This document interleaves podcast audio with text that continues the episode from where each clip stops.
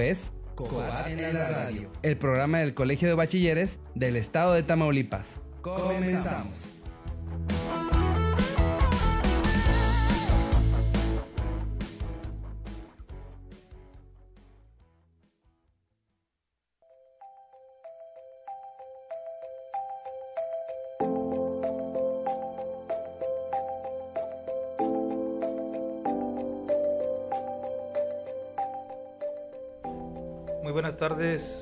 Comunidad educativa. La saluda el licenciado Eduardo Tinajero Vidales. Yo soy el jefe de materia de matemáticas del Colegio de Bachilleres.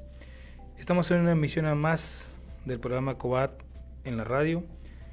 Y déjeme decirle que los temas que vamos a abordar en este día son de muy interesantes e importantes, sobre todo porque van a contribuir con el estudio de nuestros jóvenes bachilleres en un nivel superior y para ello nos acompaña la maestra, la licenciada María Magdalena Medrano Cruz. Ella es docente del plantel número 10 de Jiménez Tamaulipas.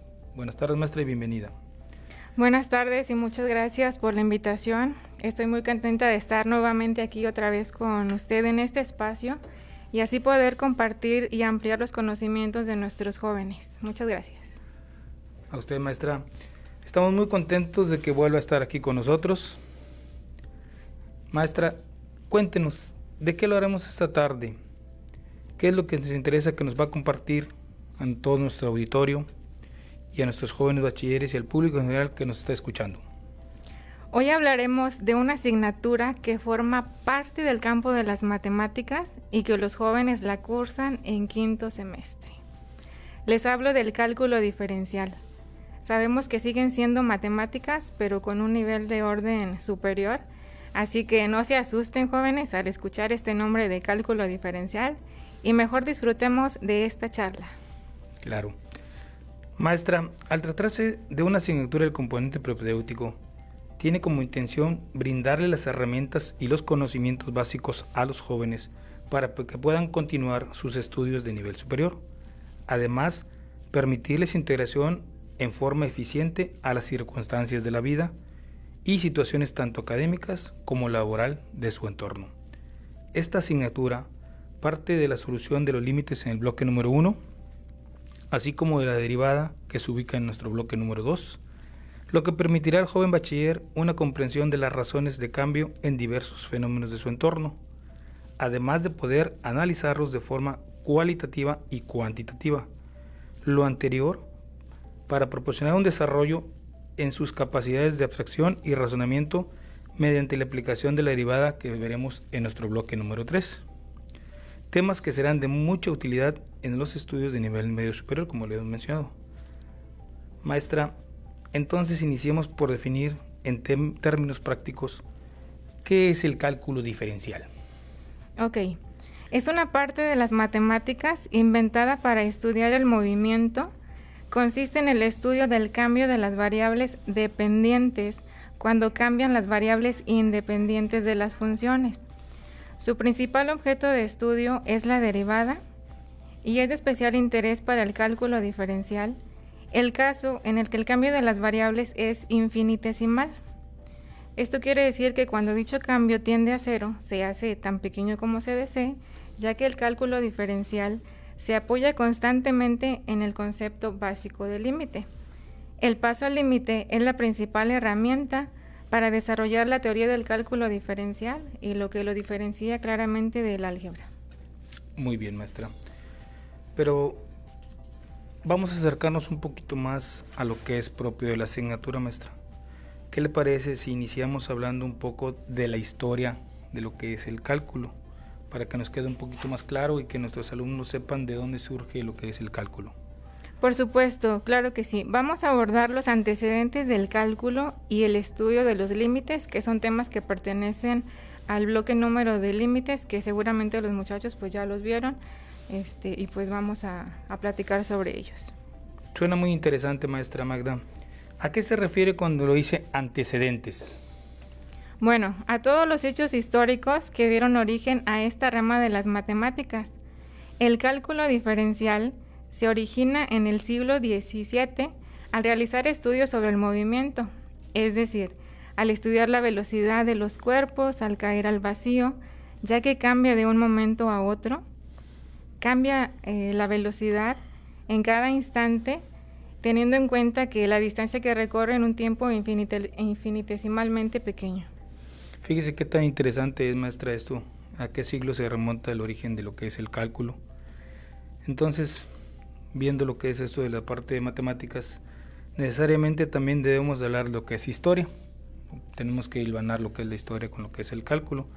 Y para eso vamos a hacer una pregunta a todos los jóvenes que nos están escuchando. Les voy a hacer la siguiente pregunta, jóvenes, pongan mucha atención. ¿Quiénes son los personajes principales que inventaron o investigaron lo que es el cálculo diferencial? O sea, ¿cuáles fueron los que hicieron este estudio y que derivó a generar lo que es el cálculo diferencial? Para que todos estemos en la misma tenía, vamos a, estamos en nuestro chat para que ustedes manden si alguno de ustedes sabe cuál es la respuesta. La pregunta, se las vuelvo a repetir, es quiénes son las personas que investigaron y, e encontraron lo que era el cálculo diferencial.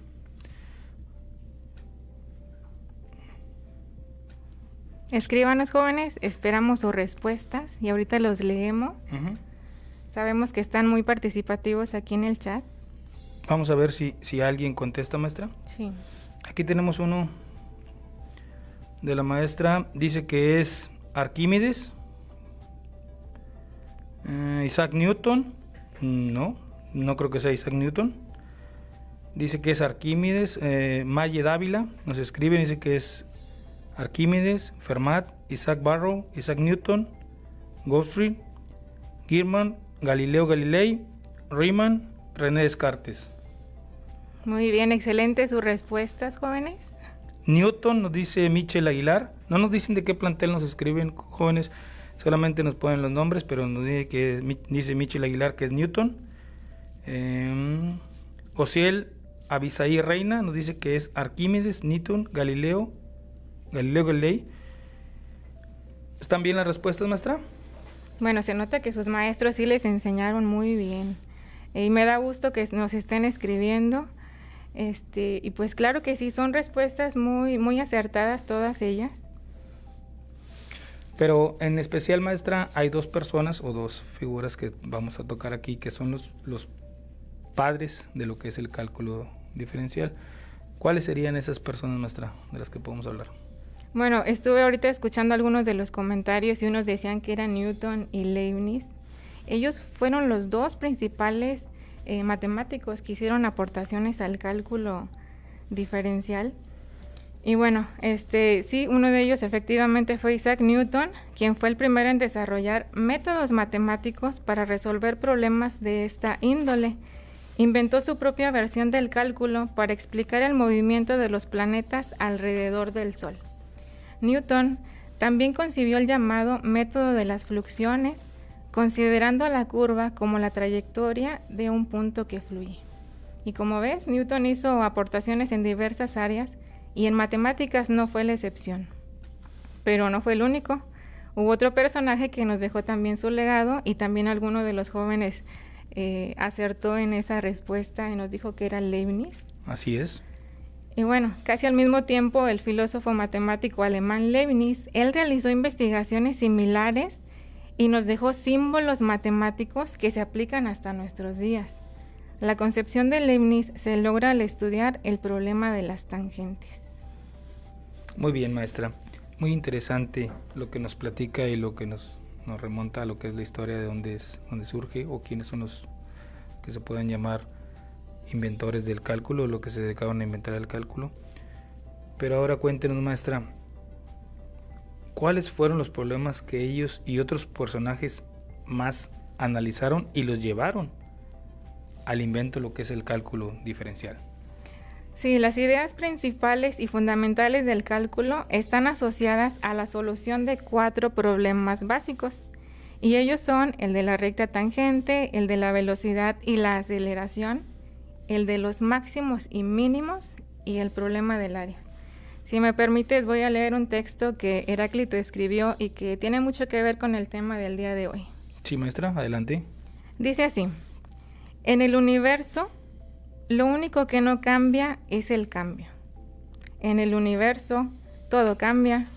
Y nuestro mundo es un mundo de cambios, de fluctuaciones, como los de la temperatura, el estado del tiempo, tasas de interés, inflación, paridades, de sistemas monetarios de los países, la educación con sus continuas reformas, relaciones políticas y entre muchos otros.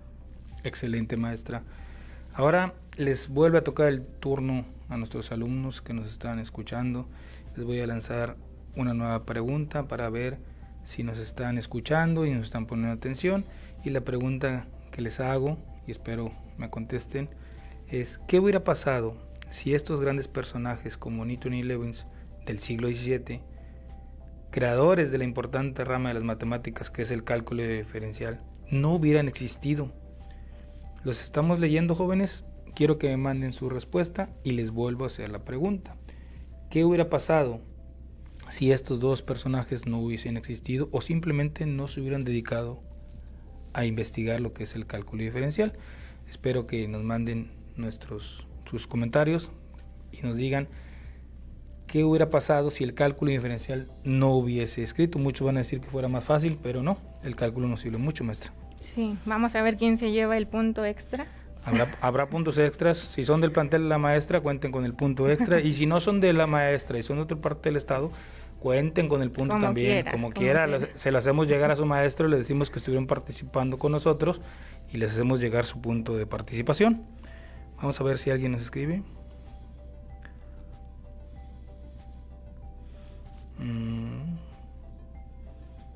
Bueno, mientras les damos chance a los jóvenes que, que se pongan a pensar un poquito, pues vamos a continuar. Sí, maestra, vamos a continuar con el tema un poquito y más adelante leemos los comentarios. Hemos hablado un poco de la historia del cálculo, maestra.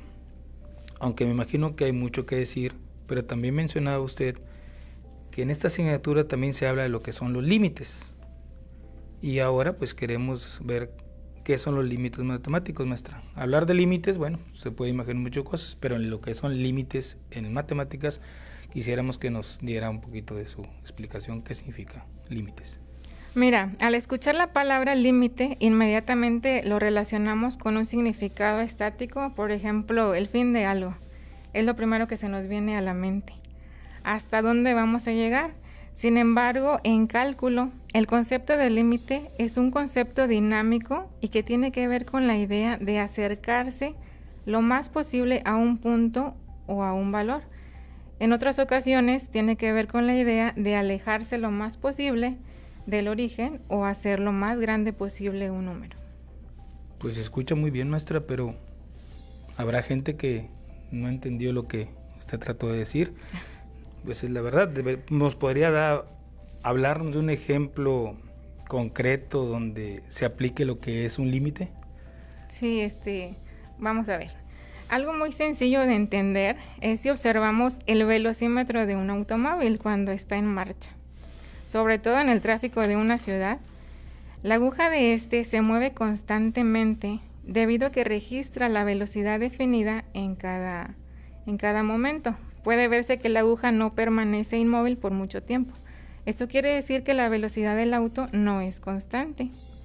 Al observar el velocímetro se supone que el vehículo tiene una velocidad definida en cada momento, la cual se denomina velocidad instantánea. Y fíjate, las personas que manejan un automóvil, pues obviamente enfrente tienen su tablero y a veces ni siquiera se dan cuenta de que ahí estamos utilizando ya el cálculo diferencial. Yo creo que la mayoría de la gente no sabemos o no saben que ahí se está aplicando. Así es, y son ejemplos pues tan sencillos, tan cotidianos, que, que ahí están las matemáticas. Muy bien, maestra. Pero, ¿qué pasa, maestra, si yo lo quiero trasladar lo que es el límite ese que nos está manejando a lo que es el límite de una función? ¿Cómo lo podría determinar yo? Bueno, te explico que de manera muy general, calcular el límite de una función es cuando a x, ya sabemos que le llamamos una variable o una incógnita, tiende a un número real lo sustituimos en la función y aplicando algunas reglas de las básicas que nosotros ya conocemos, como la suma, resta, multiplicación, división. Eh, ahí nosotros podemos encontrar el valor del límite o hacia dónde tiende la variable. Con eso, maestra, nos, nos trata de, decir que lo que nosotros hemos aprendido a lo largo de lo que es la primaria, la secundaria y ahorita en nivel medio superior, lo podemos aplicar en el cálculo o lo vemos en cálculo. ¿A qué tipo de funciones eh, eh, le puedo obtener yo su límite, maestra? Bueno, a, a todo tipo de funciones, las cuales son las funciones algebraicas, las exponenciales, las logarítmicas y claro, pues en clase estudiamos diversas reglas para obtener los límites de las funciones y también podemos hacer gráficas con ellos. Muy bien, maestra. Vamos a, revisar si alguien nos hizo por ahí, nos contestó la, pregunta de que qué hubiera pasado si estos grandes personajes, o mire, vamos a hacer una pausa, vamos a mandar una pausa ahorita, estamos en nuestro programa Cobá en la radio, le recordamos que estamos en nuestras redes sociales, lo que es Facebook, arroba Cobatam, Twitter, arroba Cobatam, en Instagram, Cobatam. Estoy con la maestra Magda del plantel número 10, estamos en clase de cálculo y enseguida regresamos jóvenes. No se vayan.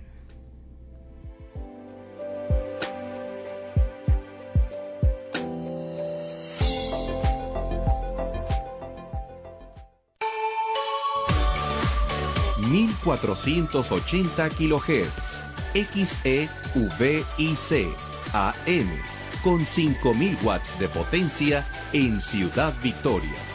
Radio Tamaulipas.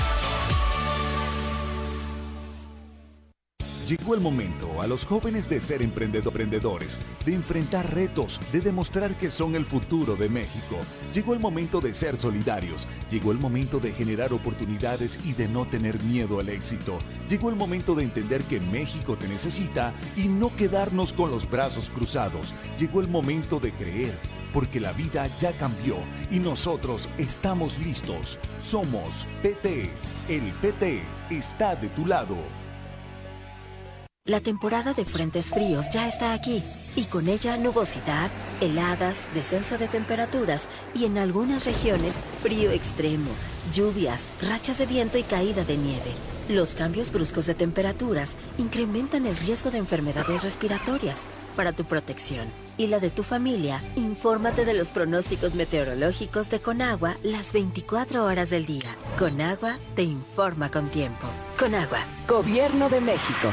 Me siento confundido. Ya no tengo oportunidades. Nada es como antes. Extraño a mis amigos. Estoy desesperado. Me siento muy triste. Atrapado. Atrapada. Nadie me escucha. Nadie me entiende. Esta situación nadie la esperaba, pero recuerda que no estás solo. Si la estás pasando mal, Centros de Integración Juvenil te acompaña. Tenemos más de 50 años apoyando a la juventud. Llámanos 55 52 12 12 12. Gobierno de México. Por ley, todos tenemos derecho al aguinaldo y en Tamaulipas vigilamos que los trabajadores reciban antes del 20 de diciembre esta prestación, equivalente a 15 días de salario. Tu aguinaldo es un beneficio laboral irrenunciable. Si necesitas asesoría o realizar una denuncia, llámanos al 800-821-2110. Gobierno del Estado de Tamaulipas.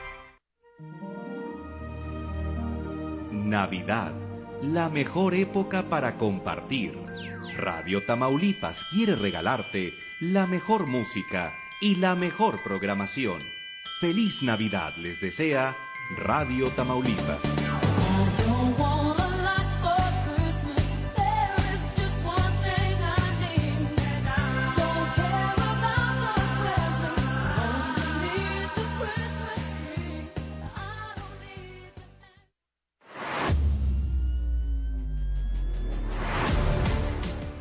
Calidad, servicio y compromiso. Calidad educativa al servicio de todos. Liderazgo y compromiso por la educación. Somos Factor de Cambio. El Colegio de Bachilleres del Estado de Tamaulipas te invita a sumarte al cambio. Soy mejor, soy Cobar.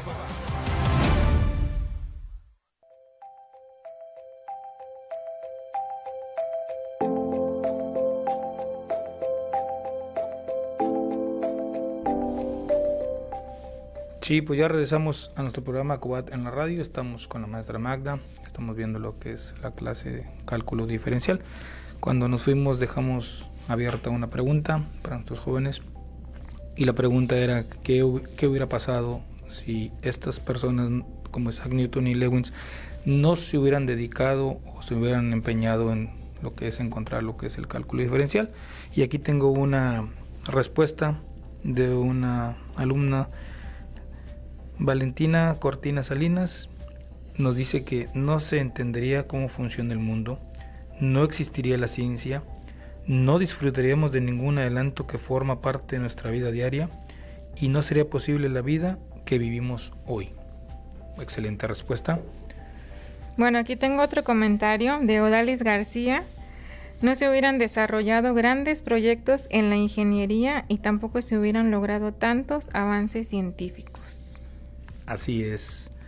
Los jóvenes que están interactuando con nosotros, eh, las dos respuestas son muy, muy claras y son acertadas.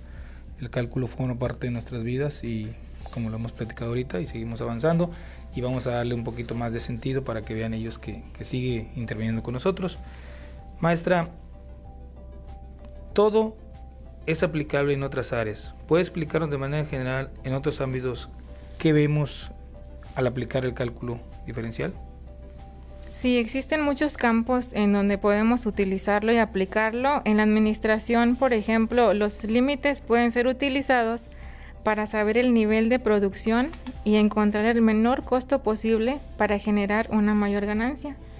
En economía también se puede utilizar el límite para ayudar a conocer el valor máximo o mínimo que se puede adquirir el dinero en el mercado financiero en un determinado periodo.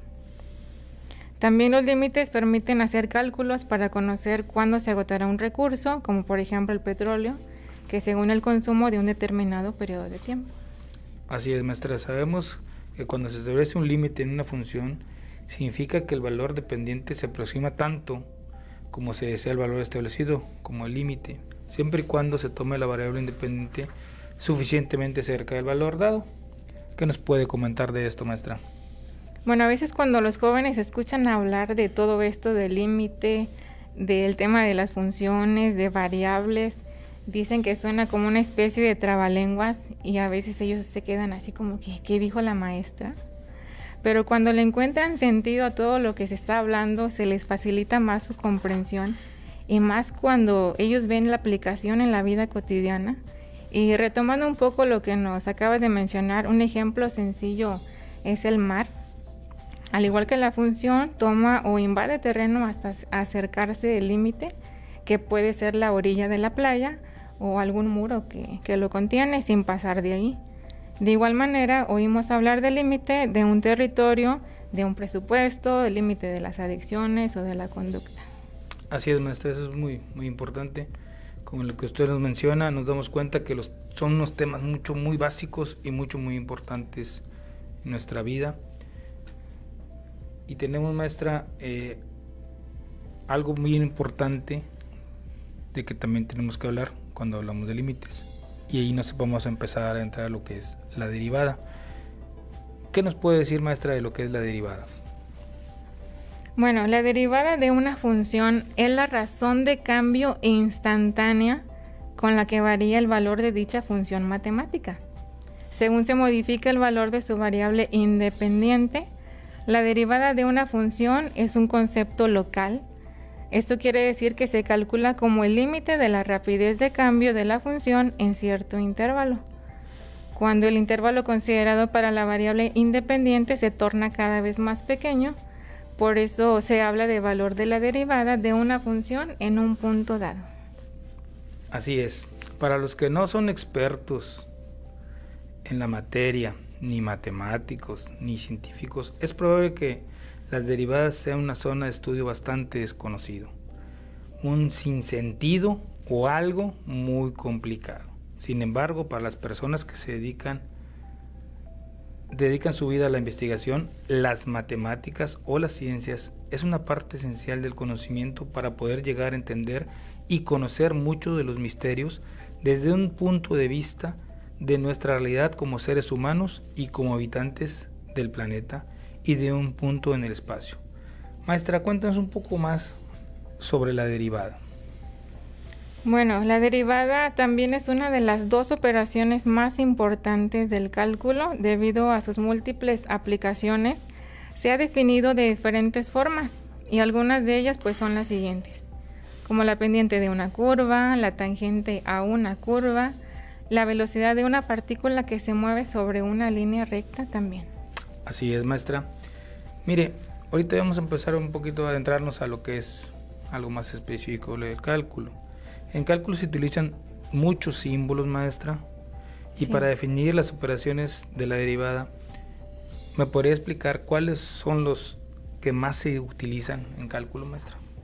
Bueno, aquí la notación más usada para este tipo de operación es la utilizada por Leibniz.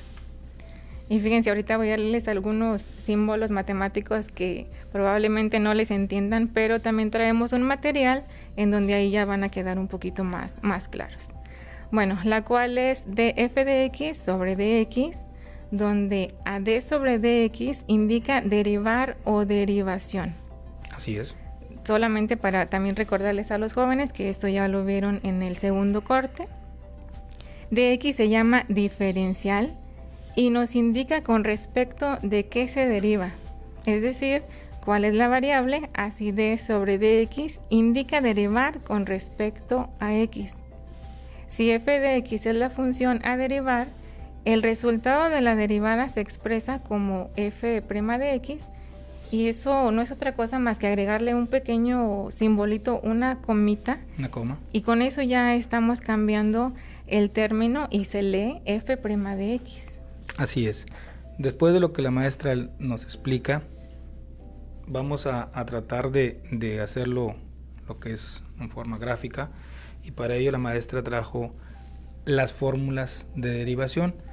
Trajo unas cuantas fórmulas de derivación la maestra en- aquí en la gráfica que vamos a mostrar. No quiere decir que sean todas las fórmulas. Sabemos que en cálculo, tanto diferencial como integral, que se llevarán sexto semestre, existen muchas fórmulas. Pero ahorita la maestra hizo una lámina en las cuales vamos a explicarles aquí a ustedes cuáles son las fórmulas básicas o cuáles son las formas que nosotros estamos manejando constantemente con los otros alumnos en el salón de clases. Y para eso pues, vamos a, a Vamos a pasar. Vamos a pasar esto.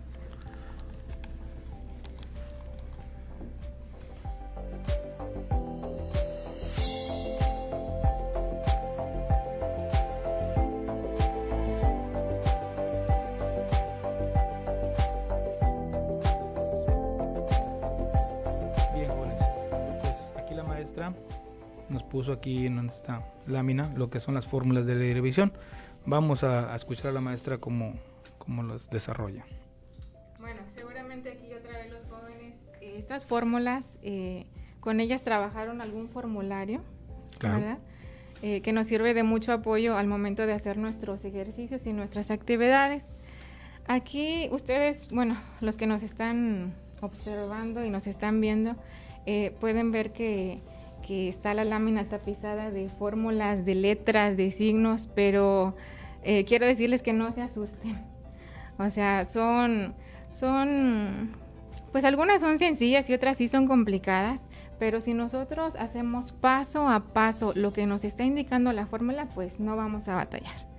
Bueno, aquí yo les presento cuáles son las funciones algebraicas. Son las fórmulas para derivar funciones algebraicas. Y en este caso tenemos nosotros aquí eh, los símbolos que les leía anteriormente, que yo les estaba mencionando, de d sobre dx. Así es. Es la notación que, que Leibniz introdujo al cálculo diferencial y pues bueno, nosotros aquí lo estamos utilizando. La primera fórmula, la más básica, la más sencilla es la derivada de una constante es igual a cero. Sí, así ahí vemos maestra. Este es aquí donde partimos todo lo que es las fórmulas. Por eso la maestra lo hizo gráfico para que ustedes vieran cuál es la base de empe- para empezar a ver lo que es la derivación. La derivada de una constante. Lo primero que tenemos que saber es que es una constante. Ya hemos visto, lo hemos arrastrado desde primaria y luego secundaria que es una constante. Y la constante significa solamente que es un número. Un número, no es otra cosa más que un número. Así es, cuando nosotros encontremos una constante o lo que hay en constante es un número, eso quiere decir que la derivada de un número, en este caso se le llama Es cero. es cero, de cualquier número. Cualquier número que encontremos, puede ser 1, 2, 3, hasta 1000, la derivada de ese número es Es cero. cero. Muy bien. Bueno, la siguiente fórmula aquí está, es la derivada de x con respecto a sí misma es igual a la unidad. Así es. Y- Este ya es una variable. Sí, así es. Es una variable y nosotros aquí partimos pues de lo más básico hasta lo más complejo, porque va a haber fórmulas donde los muchachos eh, ya vayan viendo más fórmulas combinadas. O sea, en una misma fórmula, por ejemplo, en esta o en esta de acá, de la suma algebraica. Es una suma algebraica. Sí, de una suma algebraica, entonces ellos pueden ver ya varias fórmulas en un mismo problema. Sí, y ahí es donde aquí puede entrar la confusión. Aquí lo importante es que los, nuestros alumnos identifiquen primero qué es lo que vamos a hacer. Vamos a hacer una derivada y sobre eso que sepan que es una constante, que es una variable y qué es lo que surge al derivar una constante, qué es lo que surge al derivar una variable y de ahí ya surgen otras fórmulas. Aquí tenemos lo que es una multiplicación de una constante por una variable. Cuando nosotros multiplicamos una constante por una variable, nuestro resultado sería la constante entre la derivada de la, vari- la variable por la derivada de x, entre la derivada de x. Este es una suma. Sí, esta es la derivada de una suma algebraica. Así es. Este, aquí, pues cuando nosotros vayamos nosotros a aplicar esta fórmula, no es otra cosa más que derivar cada uno de estos términos. Y aquí lo representan estos símbolos. Muy bien. En- aquí veríamos. Ah, algo- bueno, aquí otra cosa importante, si ustedes alcanzan a ver aquí tenemos la letra U, la letra V y la W. Aquí representaría cada uno de ellos un término, pero al tratarse de una suma algebraica no necesariamente tienen que ser tres. Puede sí. ser de dos. Pueden ser dos o pueden ser más, Infinito. cuatro, cinco términos dependiendo de, de los datos. Así es. Bueno, acá tenemos esta fórmula para derivar una variable elevada a la n, que conocemos como x a la n. Y no es otra cosa que aquí cuando nosotros vayamos a poner el resultado, primero escribir el valor del, del exponente, Así es. después la variable y al exponente le quitamos 1. Cuando nosotros vemos ejemplos en clase y les empezamos a decir a los muchachos que al exponente le van a quitar uno, o sea, van a decir, ay, pues porque la maestra quiere. Pero Ujú. no, todas estas fórmulas son demostrables Claro. este, y hay un porqué de todo esto. ¿ok? Muy bien. Bueno, acá tenemos la derivada de una función elevada a la n. Y aquí como resultado tendríamos primero que escribir el valor del exponente, después el valor de la variable, al exponente le quitamos 1 y vamos a derivar el valor de la función. Muy bien. ¿sí? Y en base, eso sería lo, la primera parte.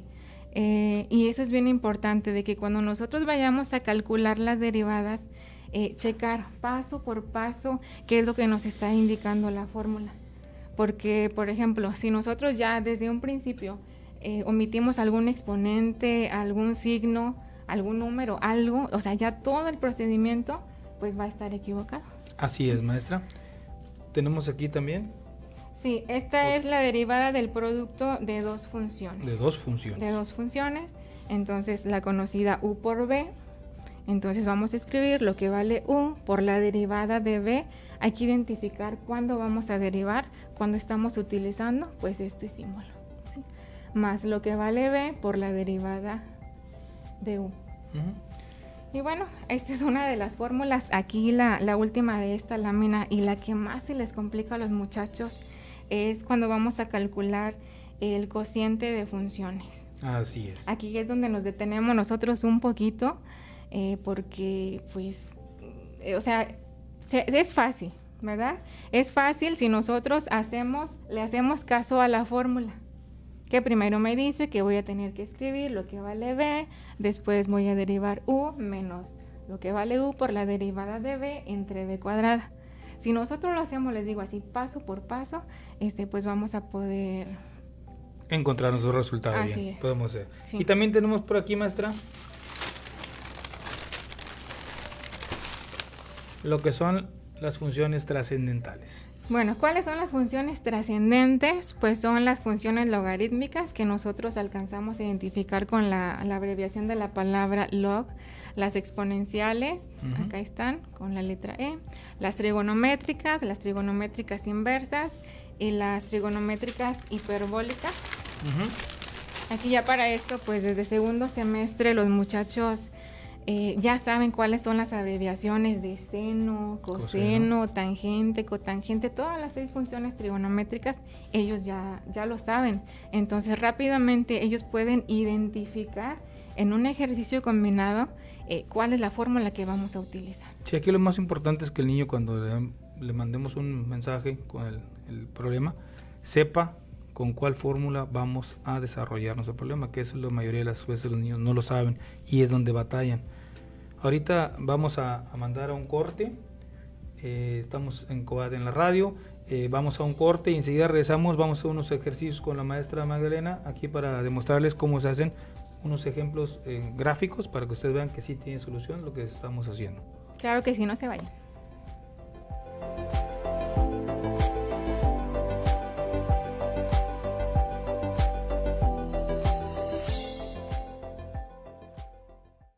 El 2020 nos ha puesto a prueba a todos. Estamos viviendo momentos difíciles, como inundaciones, COVID-19 o los injustos recortes presupuestales del gobierno federal. Pero los tamaulipecos, unidos con coraje y energía, vamos saliendo adelante. Para salvaguardar la salud y la vida de las familias, el gobierno del estado ha repartido más de 30.000 kits COVID con 210.000 medicamentos a domicilio, así como llamadas diarias a los enfermos para dar seguimiento a su recuperación. Somos Tamaulipas y juntos nada nos detiene. Gobierno del estado. La Secretaría de Educación Pública, a través del Instituto Nacional para la Educación de los Adultos, invita a las mamás, papás, abuelas y abuelos que siguen las clases por televisión con sus hijos o nietos a iniciar o terminar sus estudios de primaria y secundaria. Contacta a las mesas de atención a distancia en la página www.gov.mx o llama al 800 00 60 300. Aprende en Casa 2, Educación para Adultos, Instituto Nacional para la Educación de los Adultos, Secretaría de Educación Pública. Si tienes 15 años o más, el CECATI 101 de Ciudad Mante, Tamaulipas, te ofrece los siguientes cursos. Administración, estilismo y diseño de imagen, uso de la lengua inglesa en diversos contextos, confección industrial de ropa, asistencia educativa inicial y preescolar, cuidados cosmetológicos faciales y corporales. Mayor información en CECATI 101-inscripciones hotmail.com. Teléfono 831 232 7698.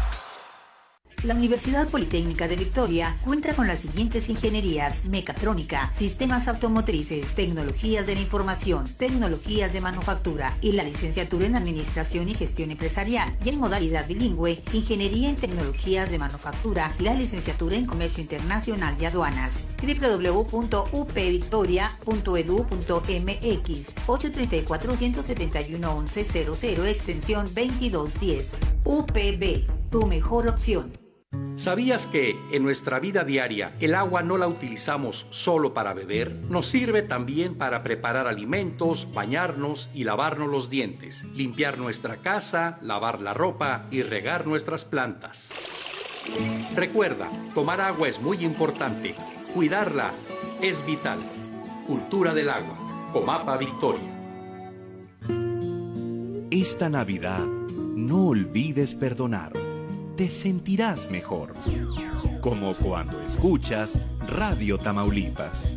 Gozo, risas y felicidad.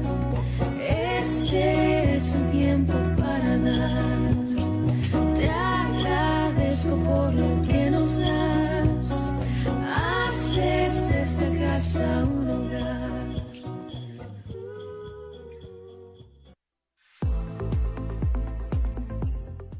¿Sabías que tener el hábito de leer todos los días aporta una serie de beneficios a nuestra salud mental y al funcionamiento de nuestro cerebro?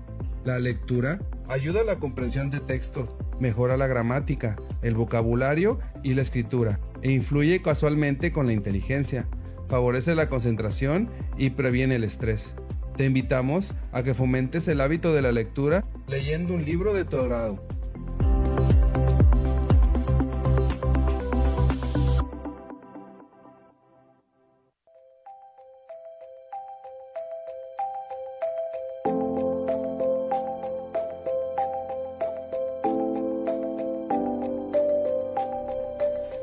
Bien, jóvenes, ya regresamos. Vamos a mandar unos saludos a, a nuestros radioescuchas.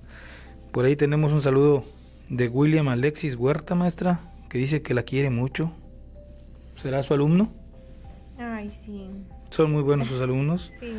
Josiel Avisaí Reina dice, está muy interesante la clase. Jessica Castro. Estamos queriendo interactuar, claro que sí. Lo que pasa es que nosotros traemos eh, lo que es interactuar con ustedes, pero de- lamentablemente llega un momento en que nosotros se nos olvida estar viendo aquí y estar platicando con ustedes, pero sí nos interesa mucho que nos manden sus comentarios y aunque no los leamos al aire algunos, claro que son muy interesantes y muy importantes para nosotros que ustedes estén mandándonos sus saludos y aquí dice Areli Saldívar, saludos maestra, se le extraña, no ha ido a trabajar maestra, todo es virtual. Sí, todo virtual. Sí, no es Yo lo también mismo. los extraño. Claro, bastante. claro que sí extraña. Muy bien, maestra. Nos quedamos por ahí viendo lo que son unos problemitas. Vamos a, a- a desarrollarlos para que nuestros alumnos vean que, que sí, sí se pueden hacer las cosas Sí, bueno. si nosotros aplicamos bien las fórmulas. Bueno, también aquí, este, a ver, A ver, dígame, maestra. dice Teodora Baldazo, ¿cómo se aplicarían estas fórmulas para la vida cotidiana? Bueno, eso lo vamos a ver más adelante. Ahorita lo vamos a tocar Sí, ese tema. Sí. Saludos para el CEMSADET 20 de Mamaleón. Mamá León, Cris Go- Gámez. Cris Gámez nos manda un saludo. Igualmente, Cris, aquí estamos. CEMSADET 33 Mainero también. Saludo para el SEMSAE 33, un mainero. Lorena Trejo, saludos maestra. Excelente clase. Saludos de parte de mi tía, de mi tía Adrián y Nereida González. Esperen, los ejemplos se los van a dar para que se den cuenta de cómo se aplican las fórmulas. Claro Así que es. sí, claro que sí traemos material. Muy bien, maestra. Entonces vamos a hacer algo bien sencillo para que nuestros alumnos vean que sí se puede hacer.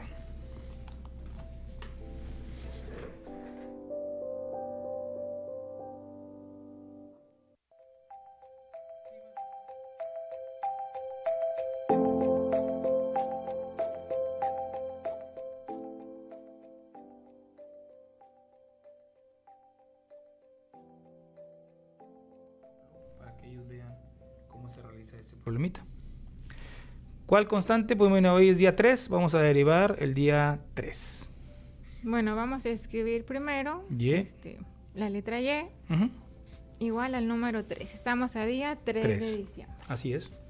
Y bueno, pues aquí aplicando la primera fórmula de las derivadas, este, que no se les olvide utilizar el símbolo, que era la comita de la que yo les hablaba hace rato. Así es. Sería la letra Y con una comita en la parte de arriba. Aquí esto ya significa derivada. Entonces la derivada de 3, pues es, dijimos que la derivada de una constante es 0. Y ahora, maestra, vamos a derivar una variable. A ver, vamos a ver, ¿cuál es? ¿Cuál variable? Pues la variable puede ser x. Entonces yo pondría, escribiría y es igual a x. Así es. Sabemos que la derivada de una variable con respecto a sí misma es igual a la unidad, o sea, a 1. Igual a Excelente, 1. maestra. Por ahí podemos hacer algún ejemplo, maestra, de lo que es... En algunas fórmulas nos piden la primera derivada, la segunda derivada, y hay nuestros alumnos que no saben qué es la primera derivada, cuál es la segunda derivada. Vamos a hacer un ejemplo de lo que es una segunda derivada, maestra. Sí. ¿Cuál sería la, la función? Pues vamos a ver, y es igual a 5x a la quinta, vamos a hacer. 5x a la quinta. Así es. Bueno, entonces aquí nosotros vamos a derivar, esto es igual. Tenemos que considerar que tenemos nosotros aquí un coeficiente y son los números que están antes de la, pues de la letra, ¿no? Al número pequeño le llamamos exponente y aquí nosotros vamos a multiplicar exponente por coeficiente. Aquí también les digo yo a los muchachos que se apoyen con, con flechitas, como en este caso, no sé si alcanzan a ver los jóvenes, pero este, puse una flecha donde estoy multiplicando el 5 del exponente por el 5 del coeficiente. Así es. Y pues hago mi, mul- mi multiplicación, que sería 5 por 5, 25, escribo la letra y al exponente le quito 1, porque eso ya lo vimos en, la, en las láminas pasadas. Así es, es bien importante que después de haber realizado nuestra primera derivada, siempre le vamos a quitar 1 al valor del exponente. En este caso nos quedaría 4. Y esto es derivar. Esta es nuestra primera derivada. Nosotros tenemos una primera derivada aquí que nos quedaría la primera derivada de x de 5x a la quinta sería 25x cuarta. A la cuarta. ¿Se puede sacar más derivadas, maestra? Sí, podemos obtener la segunda derivada, la tercera y así. A ver, vamos a sacar la segunda. Dependiendo de lo, de lo que nos estén De lo que nos pida nuestro maestro. Vamos a sacar una segunda derivada y una tercera derivada y ahí, ahí paramos. Bueno, el símbolo para la segunda derivada, pues ahora serían dos, Comitas. dos rayitas y dos comitas. Y bueno, igual multiplicamos el exponente por el coeficiente. 25 por 4, 100.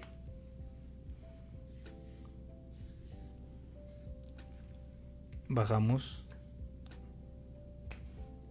X. La letra, Y como ya realizamos otra operación, le restamos 1 a nuestro exponente. Y en este caso nos quedaría el número el número 3. 3. Muy bien. Vean cómo de algo pequeño, que es 5x a la, al- a la quinta, ya vamos en 100x al cubo. Podemos sacar otra. Otra tercera derivada. Así es. Entonces sería la letra Y y ahora serían 3. Tres comitas. 3 Tres rayitas. por 100 serían 300. Multiplicamos de nuevo el exponente por el coeficiente. Nos da como resultado 300.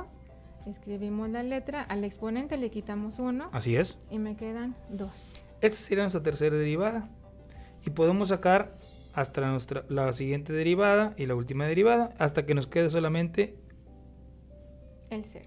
el cero. Porque todo esto al final de cuentas hace cero. Sí, aquí depende de lo que nos estén preguntando. Y fíjense, aquí, eh, a partir de aquí, de la segunda en adelante, estamos entrando a otro tema que se llama derivadas de orden superior. Así es. Y no es otra cosa más que derivar lo que ya derivamos. Pero haciéndolo un ¿Y poquito así? más grande. Sí. Muy bien, maestra. Bueno, Esperemos que- haya quedado claro lo- la Sí. explicación que les dio a los niños de cómo es Sí. Pues queremos explicarles más ejemplos, ¿verdad? Pero sabemos que el tiempo es, es corto y pues bueno. Así es, Aquí maestra. están.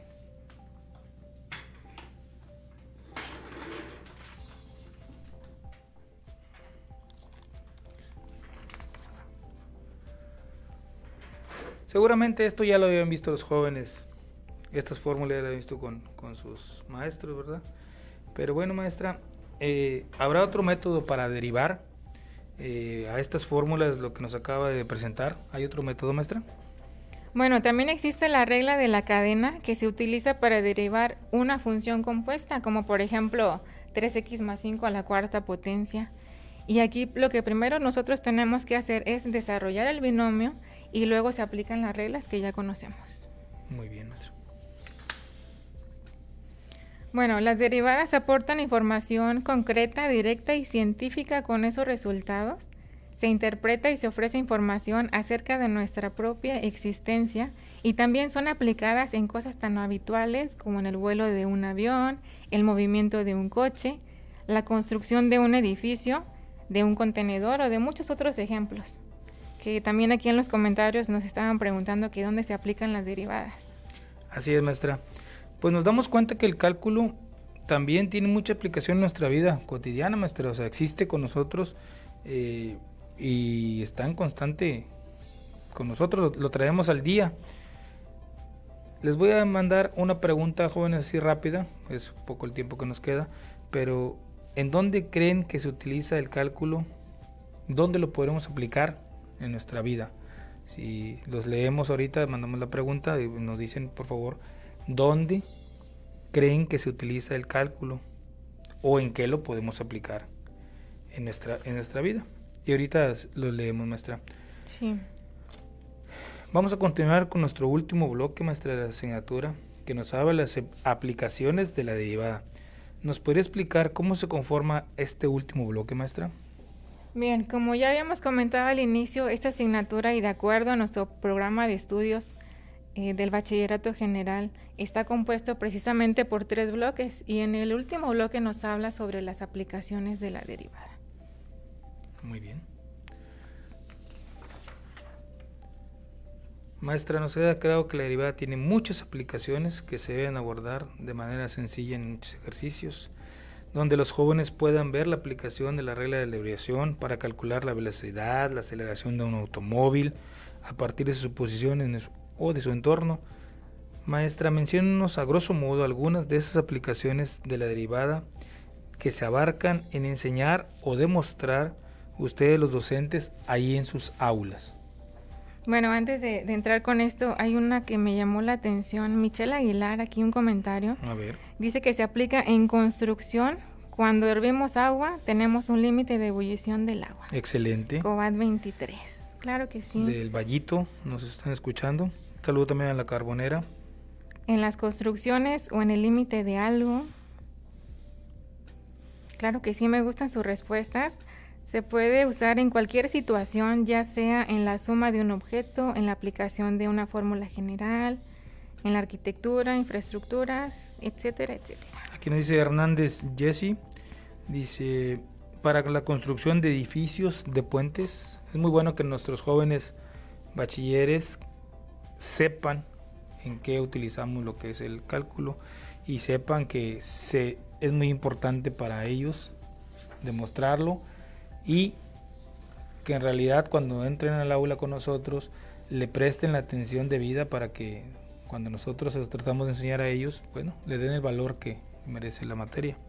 Sí, se aplican en arquitectura y en pronósticos de clima, dice Jesús Francisco. Ustedes, maestra, me quedan esa pregunta. ¿Cómo lo enseñan o lo muestran ustedes ahí en sus aulas como docentes? Bueno, mira, este, te voy a, a- a explicar y también a los jóvenes eh, un ejemplo tan, pues tan sencillo, tan de la vida cotidiana. Eh, y también aquí traemos pues un material, Claro. si me puedes apoyar. Sí, sí, maestra, claro. Bueno, estas son muy buenas preguntas las que nos hacen. Y pues bien, recordando la zona agrícola donde nos encontramos, eh, hay una actividad muy sencilla y sobre todo que conlleva pues trabajo práctico, ¿verdad? No hay como los muchachos también estén eh, haciendo, elaborando cosas para que tengan más presente y les quede más entendible el tema.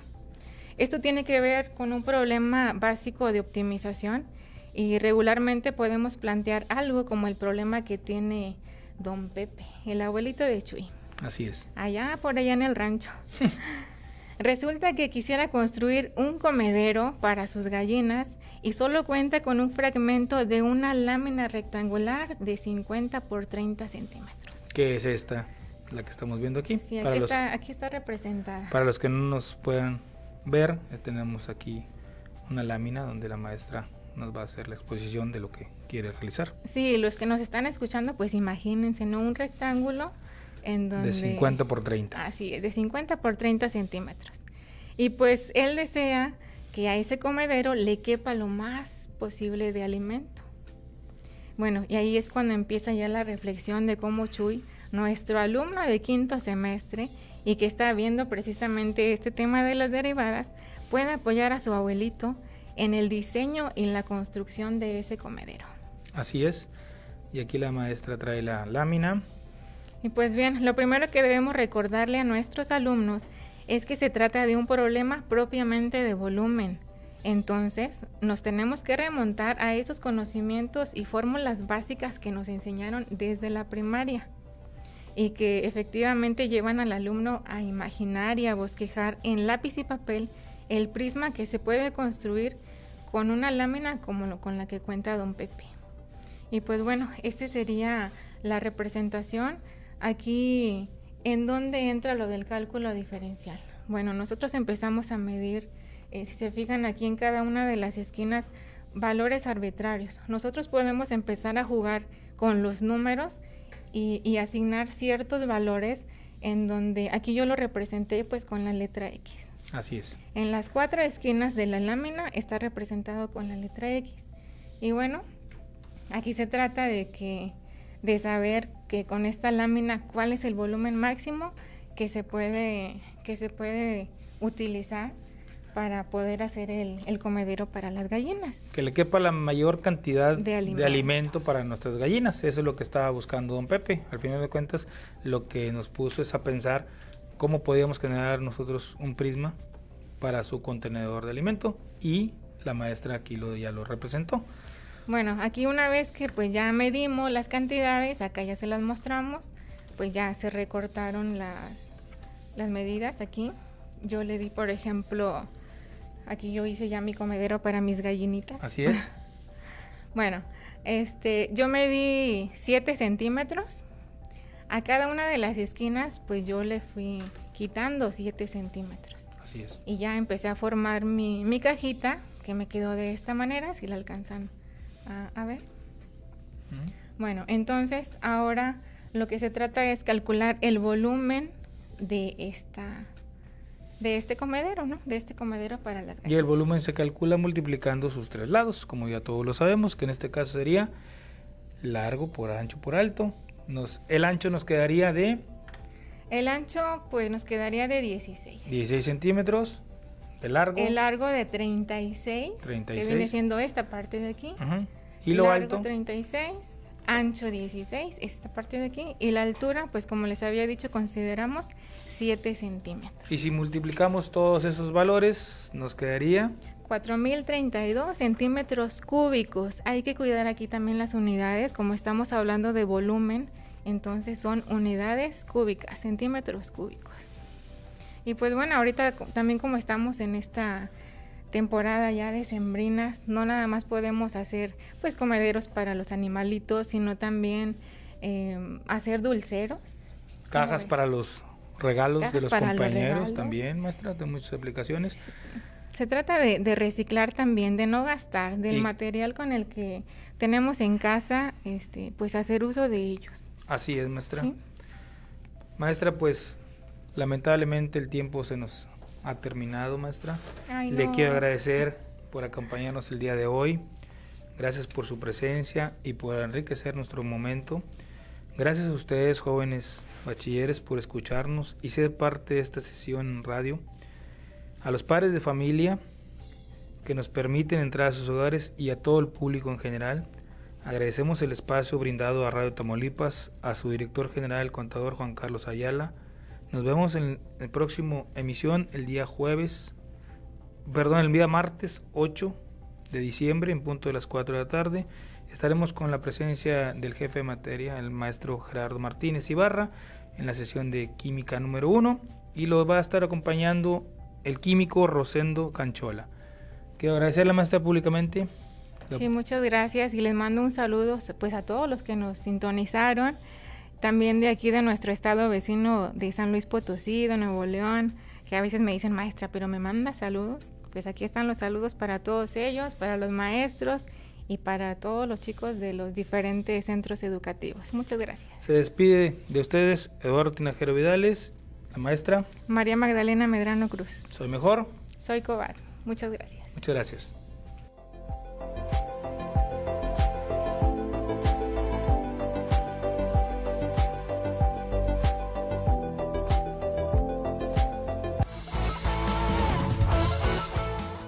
Esto fue Cobate en la Radio, el programa del Colegio de Bachilleres del Estado de Tamaulipas.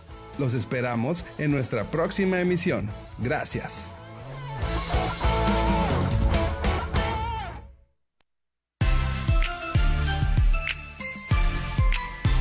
XHVIC FM 107.9 MHz.